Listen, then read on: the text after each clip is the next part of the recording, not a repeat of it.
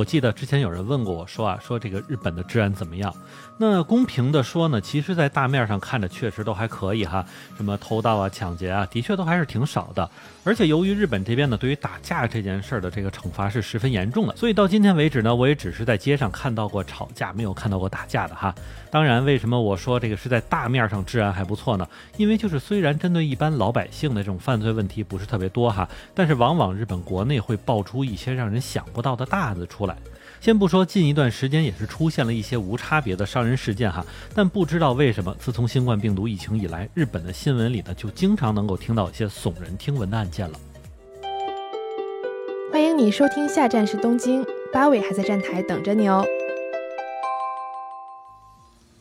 好的，欢迎大家回来，我还是在站台等你的八尾。那么就是在咱们国内，大家正在舒舒服服的享受国庆假期的同时呢，一位住在日本的中国人却被人抢走了一点一亿的日元啊！那么这件事儿可就是直直打了日本治安好这件事儿的脸了。这件事情的受害者呢，是一位经营着贸易公司的三十多岁中国人社长。那么根据他报警的内容说呢，这位社长是在刚刚回家打开家门的时候呢，就在自己家的玄关里被人推进了屋子啊。其实大家可以想想看，就是他在打开门的瞬间就被人推进屋子里了，然后推他进屋的人呢是两个持刀的歹徒，那么其中一个人还用刀子顶住了他的脖子，之后呢就和电视上的警匪片一样了，歹徒用这个胶带绑住了他的手脚，并且用刀子威胁他，要求他交出五亿日元的现金才肯放人。那么五亿日元是多少？也就是大概折合三千万人民币左右。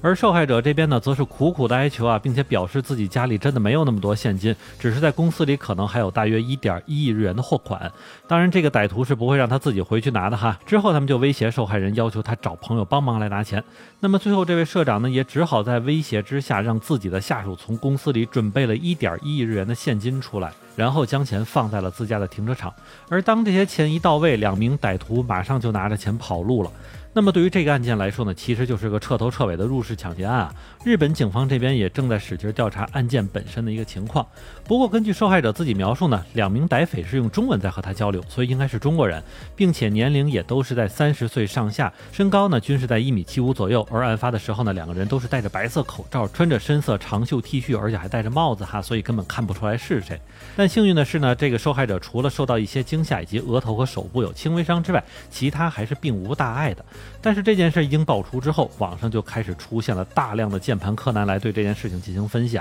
那么，其实在这里猜测比较多，当然也是警方追查的目标之一的呢，就是熟人作案啊。因为受害者本身是中国人，歹徒也是中国人，那多少就可以认为歹徒是了解受害者的一个资产情况，并且也是知道他自己的作息轨迹。按咱们中国人的话说呢，就是财不能露富啊。而另外一个问题，也是日本网友更多关注的，那就是为什么受害者能够在半夜找出一点一亿日元的现金呢？其实咱在这里还得说一下，因为绝大多数日本人是不太存钱的，所以别说让他们一下子拿出这么多钱，往往就是拿出几万日元的现金，可能都挺难的。所以这次受害者被爆出一下子给出了一点一亿日元的现金呢，这个对于日本来说可真的就是不可想象的天价了哈。其实这里还得说一下，人家是从公司拿的，因为在公司里有货款，而且是贸易公司，也真的是非常正常。所以在之后而来的这顿猜测呢，就大多是哎呀，这么多现金是不是逃税了呀？甚至竟然还有网友怀疑受害人是不是自导自演了这个。被抢劫的戏码之后，为了去骗保险公司什么的哈，这个不得不说，这脑洞真的就是挺大的了。因为截止到目前呢，所有的证据都是指向熟人作案的一个嫌疑，而很多在案件之外，并且被曝在这些社交媒体上的一些事儿呢，其实更多真的就是这些网友自己琢磨出来的哈。但截止到目前为止呢，警方这边还没有对外公布任何的调查结果，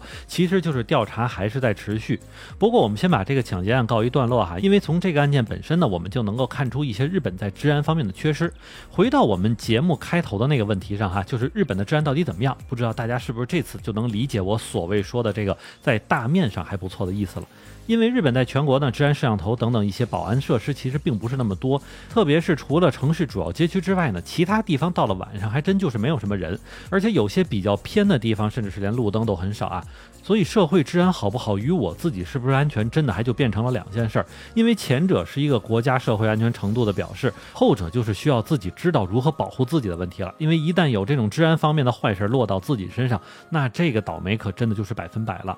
另外还有一点呢，就是因为日本在一般社会治安上确实也不错啊，就是咱们说不怕丢东西、没有打架等等这些事儿啊，确实做的还不错。但是这些事情时间长了，就让人们的这个警惕心是有所下降的，所以往往当出现事情的时候，就已经是有点难以收拾了。那么最近在新闻上经常出的一些很大的抢劫呀、杀人啊、虐待案件，似乎都表明了，无论是在哪里，自身保护这根弦啊，真的是要好好绷起来呀。